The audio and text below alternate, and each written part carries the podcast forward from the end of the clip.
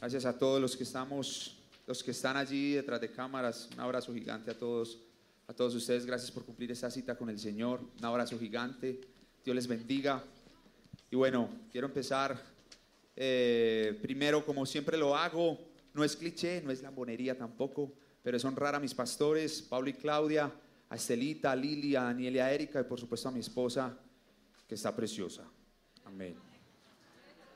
Si ustedes saben que o no. Bueno, en fin, los hombres no pueden decir, no, mentiras, se molestan. Bueno, quiero empezar esta charla, esta palabra que Dios me ha dado para ustedes, con recordando la historia. Recordando la historia, y es que eh, no sé si recuerdan que en 1994 nosotros teníamos una selección de fútbol. ¿Sí se acuerdan? Lo que, pasa, lo que pasa es que hay unos que están más chiquitos que yo, un poquitico más chiquitos. El jueves pasado estaba hablando con un amigo que es un poquito más chiquito que yo, nació en el 94.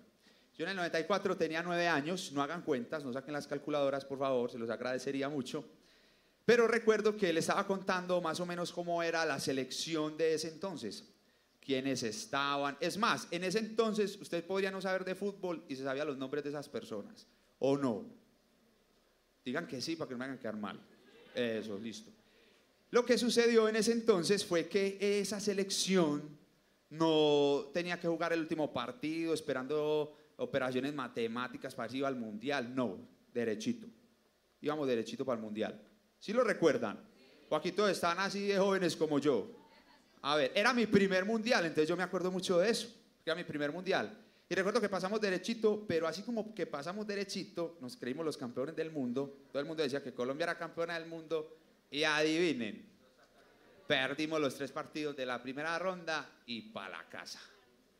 Nos eliminaron. Eliminados, ¿cierto? Pero lo que pasó después de ese hecho fue un hecho que aporreó mucho la ciudad, el país entero. ¿Lo recuerdan? Asesinaron a un jugador que todo el mundo quería y amaba. Eliminaron sus sueños, eliminaron sus ganas de seguir jugando, en el exterior, eliminaron la vida de su familia, eliminaron y apagaron su vida. Y a medida que el Señor me recordaba eso, a pesar de lo que haya pasado el martes, el Señor me recordaba que una eliminación genera un sentimiento de impotencia y abandono muy grande, muy grande, más allá de un evento futbolístico que puede pasar. Generó una pérdida muy grande para nuestro país, porque no solamente era el asesinato de una persona que dolió muchísimo, sino que también era la eliminación de, muchos sueños, de muchas personas que estaban pendientes de todo lo que estaba ocurriendo en el país en ese entonces. Y eh, quise escribir un párrafo antes de empezar con el siguiente capítulo de la Biblia. Mientras yo lo leo, les voy a decir, es en Juan 8, del 1 al 11, no lo pueden buscar todavía, espérense un segundo, ahorita lo buscan. Y dice así, una eliminación duele porque nos borran de algo en lo que estábamos. Nos borran de algo a lo que pertenecíamos. Nos dicen, no perteneces. Cuando te eliminan de la vida de alguien, de una amistad, de un noviazgo, cuando te sometes a un divorcio, te dicen, no perteneces. Cuando un padre elimina, abandona a sus hijos, les dice, no pertenecen.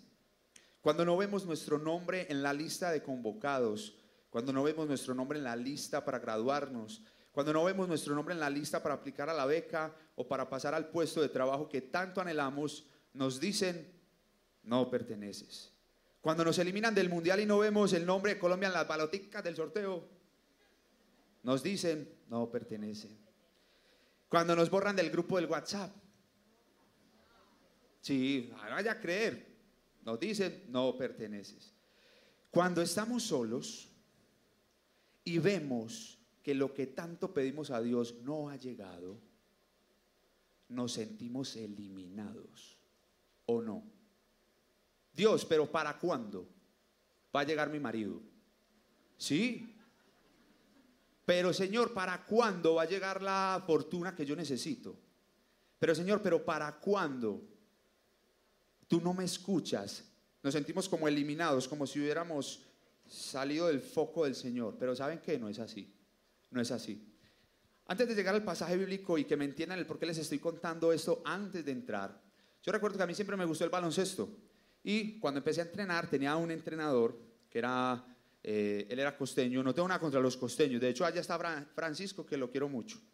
Pero en ese entonces, él me decía lo siguiente, él me empoderaba de la siguiente manera. Pille pues cómo me empoderaba. Me decía, ah, mira, yo te voy a meter a jugar. Pero cuando te el balón, quédate quieto. No lo tire, no lo drible, no lo pase. Que yo mando a alguien para que te lo coja. Entonces yo entraba y era así con el balón. Asustadísimo. Y adivinen, me lo robaba el contrincante. Entonces me sacaban, jugaba cinco segundos por promedio en ese entonces. Pero después llegó otro entrenador. Y ese entrenador me dijo, hasta que tú no tires la pelota y la encestes una y dos y tres y cuatro, tus compañeros no van a jugar. Qué presión me metió tan tremenda. Porque yo dije, ¿cuándo van a jugar? Nunca. Vamos a perder. Y recuerdo mucho que ese entrenador por la mañana tocó la puerta de mi casa y me dijo que íbamos a ir a entrenar. Y me enseñó a jugar baloncesto. Me enseñó a, creer que yo podía encestar una pelota de baloncesto en esa cestota que se veía gigante, pero que no me llegaba nunca. Y aprendí a jugar baloncesto, gracias a Dios. Después de un tiempo en el que fuimos campeones departamentales, estuvimos jugando, recuerdo que envejecí para el deporte, para el deporte. Y en esa envejecida vi que venían unos chicos más tesos, mucho más calidosos, por decirlo así. Y recuerdo que ese año la metí toda, entrené día y noche, me la jugué, mejor dicho, con todo mi ser para poder quedar en la selección, que íbamos a jugar los departamentales de nuevo. Y adivinen, cuando salió la lista, eliminado. No estaba en la lista. ¿Y saben qué pasó? Se me olvidó todo lo que ese entrenador había hecho por mí. Todo. Que había ido a tocarme la puerta de la casa, que me había sacado las drogas por jugar baloncesto, que me enseñó a tirar una pelota para poderla encestar. En ese momento no quería volver. Para mí lo peor era ese equipo, lo peor era ese entrenador, porque me había eliminado, me había dejado por fuera después de cinco o seis años de estar jugando con él. Y el Señor me decía, sabes, eso te pasa a ti. Porque yo te hago uno y dos y tres y cuatro y mil milagros y tú te sientes eliminado porque no te he cumplido tus caprichos. Y por eso, todo este preámbulo para que lleguemos a Juan 8, del 1 al 11. Para que no nos sintamos eliminados. Si hay alguien que se siente borrado de la agenda de Dios, tranquilo. Puede que esté en la última hoja, no, mentira, no. Pero ahí va. Señor no se olvida de eso, Él sabe el momento indicado. No, no, no está en la última hoja, Señor, perdón. Dios mío. Ya lo tienen, Juan 8 del 1 al 11. ¿Sí? Listo. Dice, y Jesús se fue al monte de los olivos.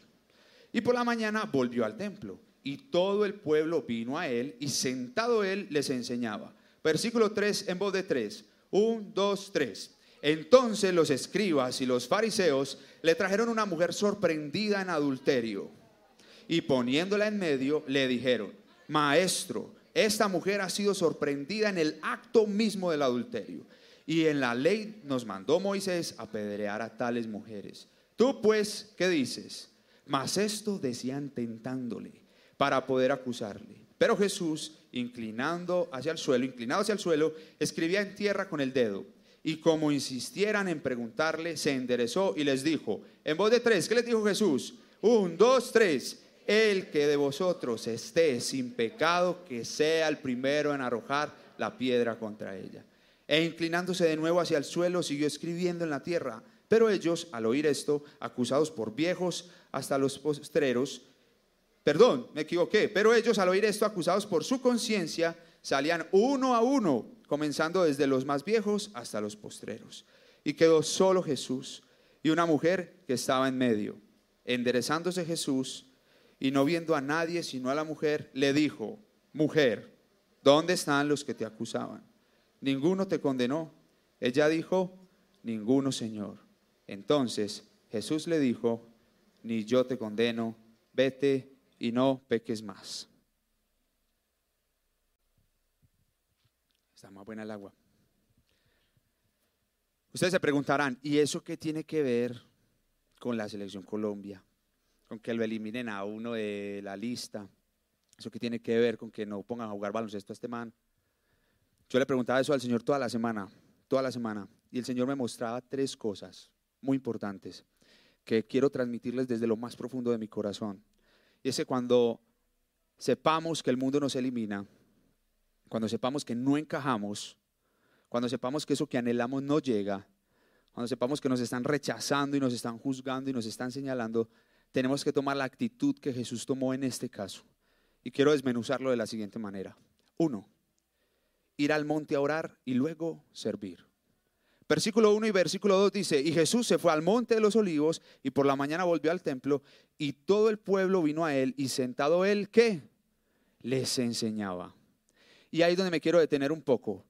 Si ustedes miran la vida de Jesús, aunque él estuvo triste por todo lo que le iba a suceder, y abro paréntesis, no se pierdan la Semana Santa que vamos a tener que va a estar de locos, pero aún sabiendo que él iba para el matadero, ¿qué hizo él en la última cena? ¿Qué recuerdan de eso? Se ciñó algo en su cintura y le lavó los pies a los discípulos. Y él sabía que iba para un matadero. Cuando estemos en un momento de angustia, tenemos que servir. Jesús en los momentos más tesos de su vida decidió servir. Y en ese momento él estaba enseñando. Dice que se fue al monte de los olivos, estaba orando y por eso yo les trato de decir a, mis amigos siempre, tratemos siempre de ir al monte. No es que salgan de la casa todos los días para ir para una montaña, no. Que salgan temprano de sus camas, lleguen a ese monte espiritual y oren, porque no sabemos qué va a pasar.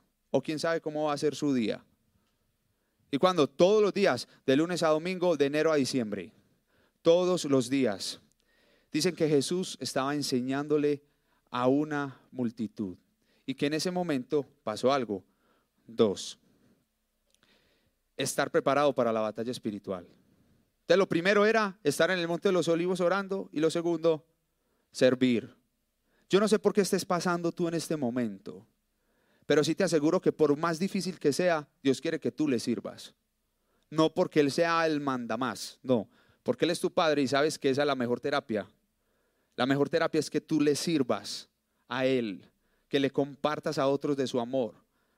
Aunque sé que la tristeza es válida y estar en la casa triste es válido y en la cama es válido porque es mi tristeza, Jesús te está diciendo, levántate y sirve, porque yo en los momentos más tesos de mi vida yo serví y yo le compartí a otros de Cristo.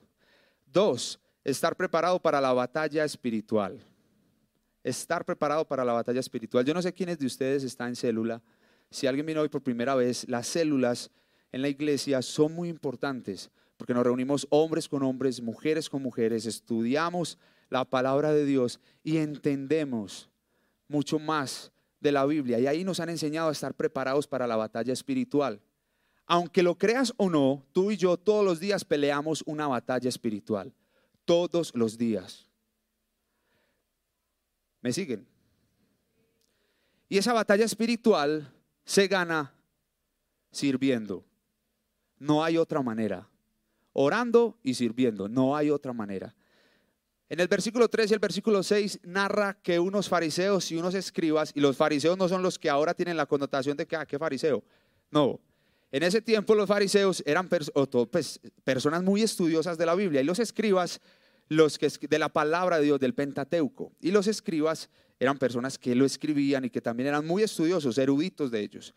Y entre el versículo 3 y el versículo 6 hay cinco sujetos que entran en escena. Cinco sujetos, que ahorita lo vamos a dramatizar. Perieres.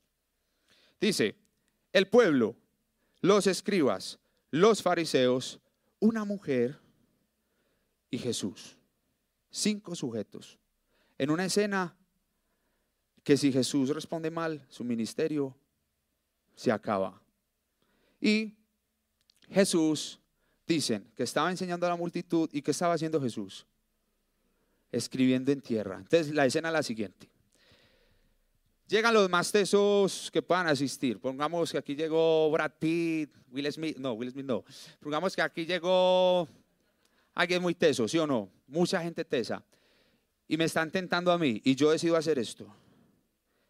¿A ustedes qué les dice esa actitud? Parece una actitud grosera. Yo a veces pasaba por de largo ese pasaje, parece una actitud como, como grotesca, como una actitud grotesca. Pero quiero que no se nos olvide lo siguiente y es, Jesús estaba ahí escribiendo porque él estaba enfocado en Dios, enfocado. Él sabía que habían muchos distractores, estaba el pueblo, los escribas, los fariseos y una mujer adúltera que yo no sé cómo hicieron para que en el acto mismo la sacaran de ahí, qué cosa tan horrible. Él sabía que estaba ahí, pero él decide escribir en el, en el suelo, enfocado en lo que estaba enseñando. Que nadie te saque de tu enfoque, nada ni nadie. Miren, a veces detrás de cámaras pasan muchas cosas. Usted que esos muchachos están flacos, no es porque estén haciendo ejercicio, no. Porque no, mentiras muchachos, estoy molestando. Pero a veces detrás de cámara pasan muchas cosas y uno trata de, de moverse, en fin, de que funcione, que la pantalla, que el sonido, tantas cosas, pero a la final siempre tomamos la decisión de enfocarnos, de escribir en el suelo. No es que eso esté rayado allá, no. De arrodillarnos, de escribir en el suelo, de preguntarle a Dios. Yo sé que de esto hay muchas interpretaciones bíblicas, muchas, pero lo que yo quiero decirles a ustedes hoy era que Jesús tenía el panorama completo, no estaba ignorando a la mujer que le estaban trayendo a, a, tentarlo a él directamente, sino que él estaba enfocado en su misión, enfocado en Dios, enfocado en lo que Dios te mandó a hacer. Y muchas veces nosotros no estamos enfocados en eso. Y por eso nos pasan las cosas que nos pasan. Me incluyo. Porque estamos corriendo la competencia que no tenemos que correr. Y estamos tratando de encestar donde no tenemos que encestar. Y estamos tristes porque eliminaron a la selección. Es válido, yo también estoy triste. Pero sí, es válido lo que nos pasa. Pero no es válido que un hombre que es Dios decida hacerse hombre, se siente a escribir para que todos estuvieran enfocados en Él y no en la circunstancia, reciba el rechazo de cada uno de nosotros.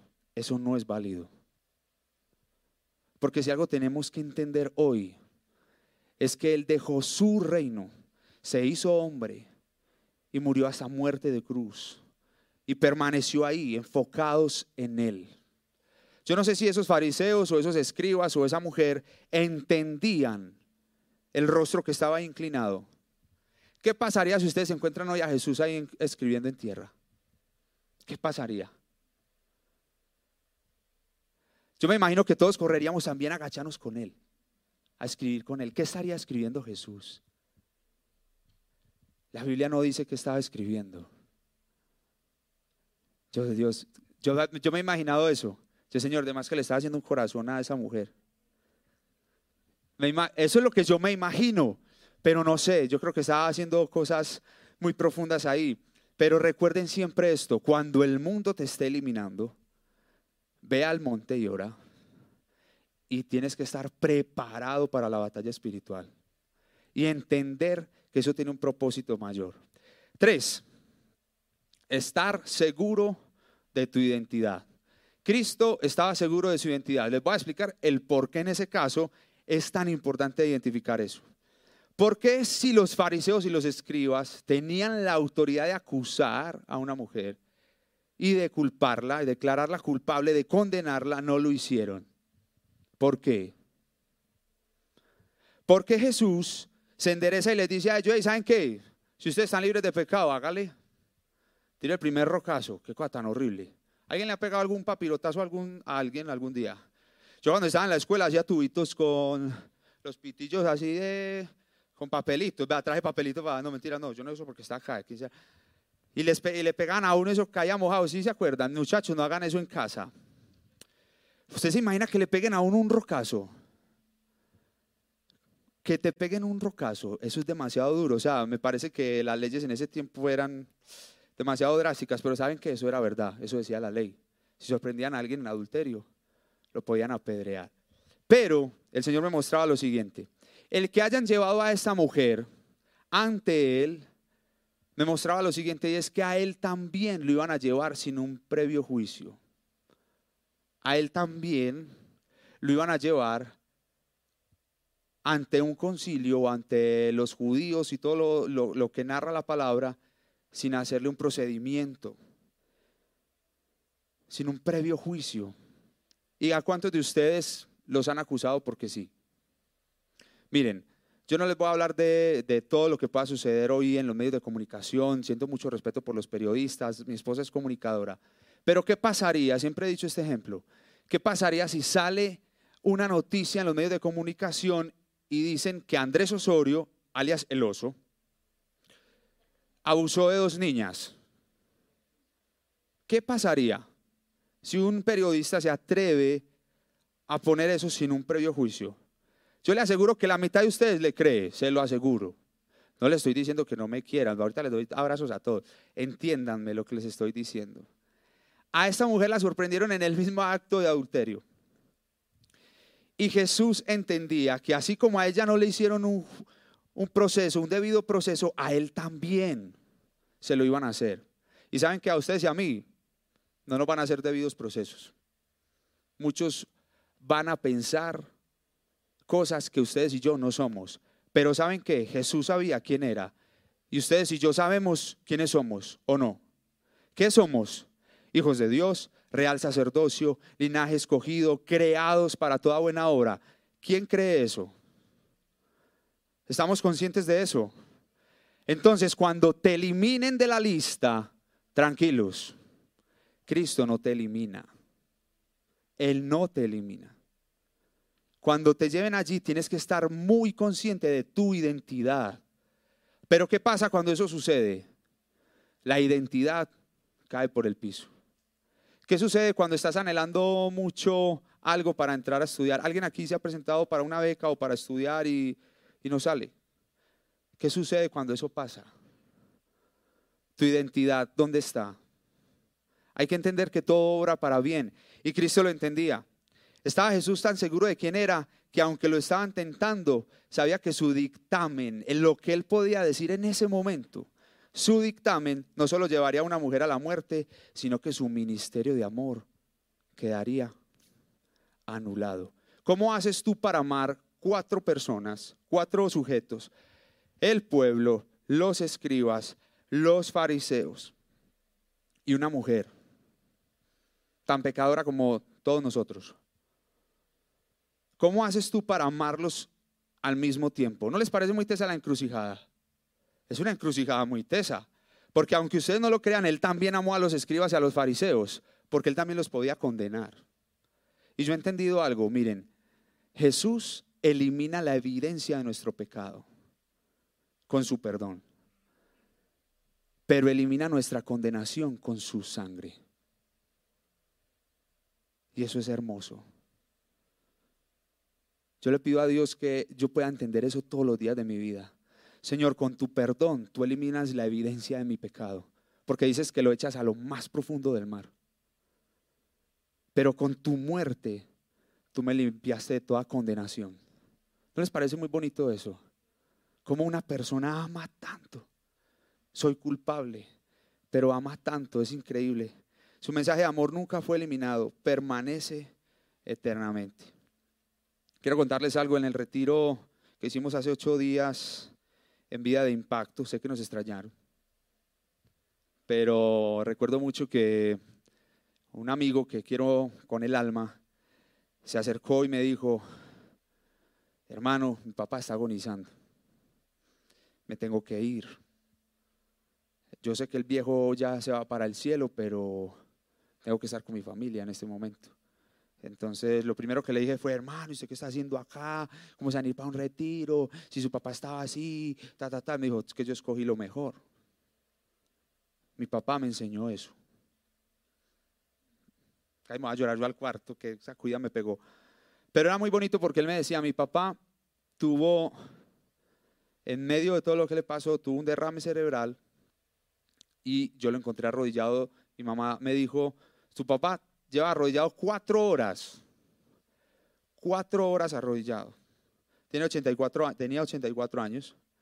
Y, y él me dice, yo entro al cuarto, le pregunto a papá, papá, ¿cómo estás? Papá, ¿quién soy yo? No sé. Y que en ese momento él lo que hace es coger a su papá, llevarlo al hospital, le hacen su tomografía, se dan cuenta del derrame que tiene. Para la gloria de Dios, en ese momento su papá se levanta de ahí, es un milagro, se levanta, eso fue en diciembre, pero empezó a deteriorarse un poco más su salud. Cuando él recobra la conciencia, le dice lo siguiente, le dice, hijo mío, cuando a mí me dio ese dolor tan fuerte en la cabeza, yo no me acordé de nada. De lo único que yo me acordé fue de arrodillarme a orar.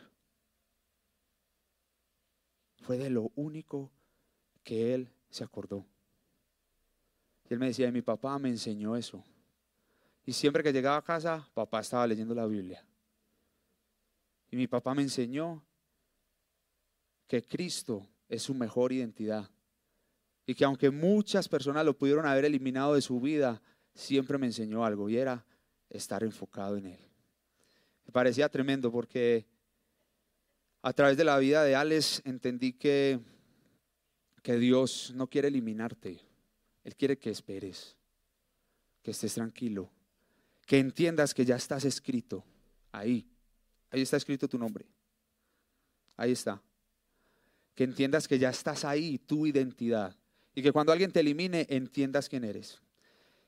Habían cuatro sujetos cuando se van los fariseos y se van los escribas, y el pueblo, me imagino, no sé, la, Biblia no lo narra tal cual donde estaba, solo faltaba uno para condenarla. ¿Quién era? Solo faltaba uno. Y quiero ponerme en la posición de la mujer adúltera y ¿qué es lo que sucede? Ustedes imagínense esta escena. Los cogen en un acto sexual. Desde ahí ya hay la vergüenza total. Con una persona que no es tu esposo ni tu esposa. Terrible. ¿O no? ¿Quién quiere eso?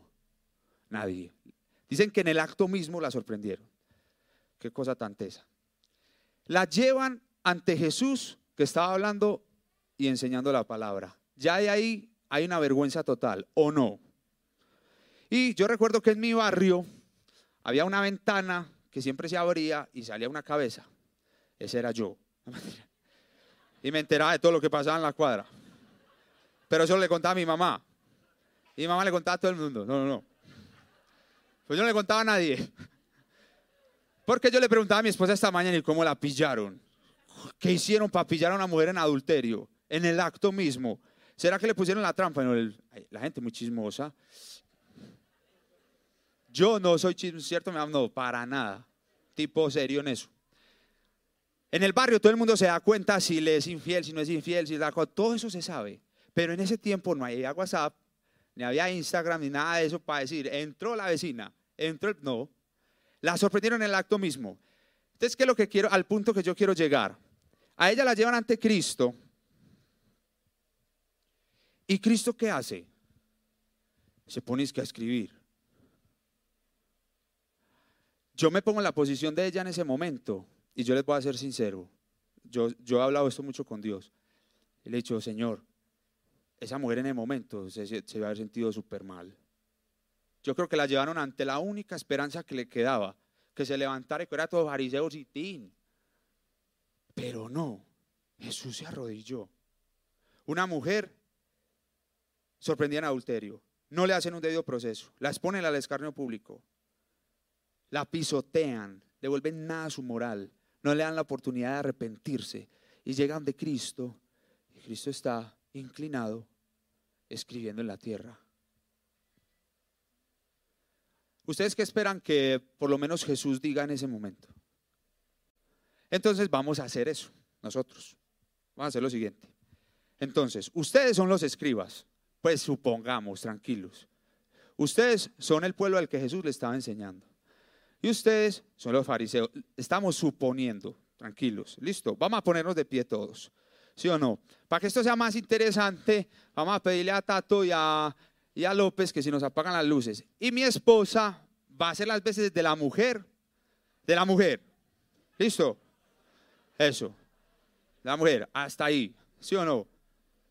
Entonces, Pillen pues esta escena, porque ya me parece muy teso lo que sucedió en ese momento. Carlos, Jesús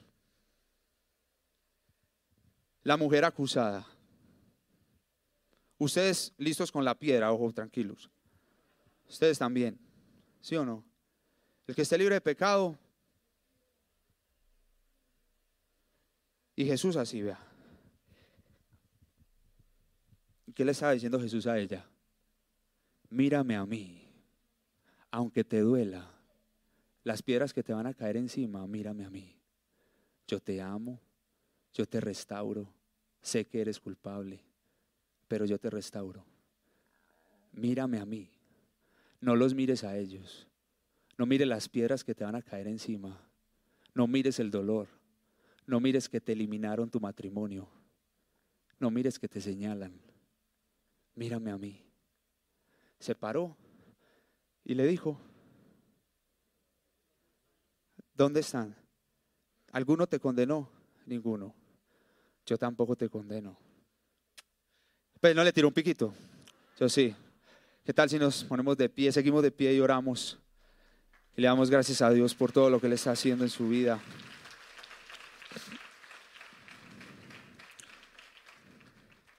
Él no te borra de su vida. Jesús nos dice, perteneces. Si quieres puedes cerrar tus ojos en este momento. Cuando escribí esto, el Señor me mostraba que Él no te elimina, Él no te borra de su vida, Él nos dice perteneces. Cuando te eliminan de la vida de alguien, de una amistad, de un noviazgo, cuando te sometes a un divorcio, Él te dice, mírame a mí, en mí perteneces. Cuando un padre elimina, abandona a sus hijos, Jesús te dice, en mí perteneces. Cuando no vemos nuestro nombre en la lista de convocados, cuando no vemos nuestro nombre en la lista para graduarnos, cuando no vemos nuestro nombre para aplicarla a la beca o para pasar al puesto de trabajo que tanto anhelamos, Jesús te dice, en mí perteneces. Yo no te elimino. En mí perteneces. Jesús te dice, yo callé por amor. Yo no dejé que te apedrearan. Yo tenía todo bajo control. No te decepciones de mí, te dice Jesús. Más allá de lo que estés pasando en este momento, Él te dice, no te elimines tú mismo, tú misma, no te elimines. En este momento Dios está hablando muy fuerte a tu corazón no te suprimas. Y si te han eliminado, tranquila, tranquilo. Si te han sorprendido en el acto mismo del pecado, yo no te condeno, no te señalo. Si en este momento tú te sientes abrumado, abrumada, esperando que llegue tu milagro, Jesús te dice, no te condeno, vuelve a tu regazo, a la casa de tu Padre. Él te ama. Te ama, te ama, te ama. Te ama tanto. Y en los momentos más tesos de tu vida, Jesús te dice, sirve como yo serví. En los momentos más difíciles donde estés quebrado, quebrada, sirve como yo serví. En los momentos más tesos de tu vida, sigue a Cristo. Cierra tus ojos y dile, Señor, desde mi infancia, me he sentido eliminado, eliminada. En mi adolescencia, en cambio, también. Pero en este momento, yo quiero pedirte que así como te inclinaste a escribir en la tierra, yo te pueda ver inclinado en la tierra y pueda inclinarme contigo. Que si yo te veo allí, no desafiando a las personas que me querían apedrear, yo quiero estar allí inclinado contigo. Que en este momento el Señor te esté llenando de su paz. Y que estés sintiendo cómo restaura tus heridas. Cómo no permite que te apedreen, que blasfemen sobre ti. Y si lo hacen, Jesús, tú tienes el mejor antídoto y es tu identidad que estemos identificados contigo, Señor. Señor, en el nombre de Jesús te pido que ninguno en este momento se sienta suprimido o eliminado de nada que todo lo que tú les has enviado a que emprendan, lo emprendan contigo, Jesús. Señor, en el nombre de Jesús te pido que todos en este momento podamos ser aceptos, sentir que somos aceptos en el amado, en ti Jesús. Señor, en el nombre de Jesús te damos las gracias porque muchas veces nos han acusado no solo ante ti, sino ante el mundo entero y nos han pisoteado, pero tú nos has levantado. Padre, en el nombre de Jesús, se acerca una época hermosa donde vamos a, a, conmemorar lo que hiciste por nosotros. Moriste por nuestros pecados, eliminaste la evidencia de nuestros errores y moriste por nuestra culpabilidad. Siendo culpables, tú borraste todo, Jesús. Y lo único que queremos en este momento es poder clamar a ti por nuestros familiares que no te conocen, por las personas que están en la calle y no te conocen, Jesús, que viven con la culpa adentro. Señor, pero antes de eso yo te pido que en el nombre de Jesús, en este momento toda culpabilidad sea borrada de los corazones de los que estamos en este lugar. Así como hiciste con la mujer adúltera, Señor, y pagaste no la acusaste y no la condenaste, que en este momento toda condenación y toda acusación se vaya de este lugar, Padre Santo. En el nombre de Jesús, te pido que toda restauración sea llevada en el corazón en este momento. Levanta tu propia adoración y dile, Jesús, si ya has sido sanado, gracias, pero si no has sido sanado, dile gracias también, porque yo te necesito. Dile, Señor, tu gracia me rescató, me salvó. Es gloriosa. Dile, Señor, en este momento yo quiero poner la mano así en el pecho, en mi corazón, y sentir tu dedo escribiendo allí, en tierra, en tierra, ahí en mi corazón, en mi pecho. No sé si estabas haciendo corazones en la tierra, Señor, o, o estabas haciendo estrellitas para que no miráramos cómo nos iban a golpear, cómo nos iban a maltratar para que no miráramos los pecados de los demás.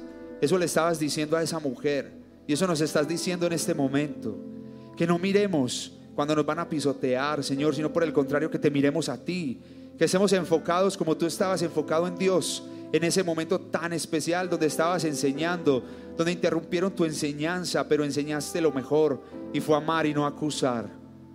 Señor, que así nosotros como a esa mujer que la estaban acusando, aún siendo culpable, porque lo somos, tú, Señor, nos diste la salvación y nos quitaste toda culpabilidad. Y con nuestra mano en el pecho, Señor, sintiendo tu dedo en nosotros, escribiendo nuestra historia, entendemos que no nos señalas, que no nos culpas y que cuando sintamos que el mundo entero nos va a aplastar, te podamos ver solo a ti, escribiendo que nos amas, ahí en tierra, escribiendo que nos amas, que eres nuestro Padre, que no nos va a hacer falta nada, que eres nuestro proveedor, que en ti lo tenemos todo, que todo fue hecho por ti y para ti, que no nos preocupemos, que tenemos vida eterna, que somos real sacerdocio, que somos linaje escogido, que somos tus hijos y que tú eres bueno y que no nos vas a dejar.